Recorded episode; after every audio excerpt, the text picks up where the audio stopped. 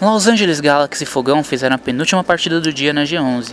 Os dois times de branco poderiam gerar alguma confusão, então Fogão jogou com colete amarelo. O time do Los Angeles, acostumado a treinar todas as segundas-feiras juntos, segundo relatos ouvidos da torcida, começou tentando impor seu ritmo, pressionando a defesa do adversário e trocando muitos passes. O time do Fogão buscava marcar forte e buscar seu espaço. Não demorou muito e o camisa 9, Pedro, apareceu e abriu o marcador em favor do Los Angeles. O time do Fogão buscava manter calma na construção da jogada, sem muita correria.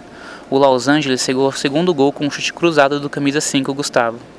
A resposta do Fogão veio com o gol do camisa 14, João. O Fogão voltava assim ao jogo.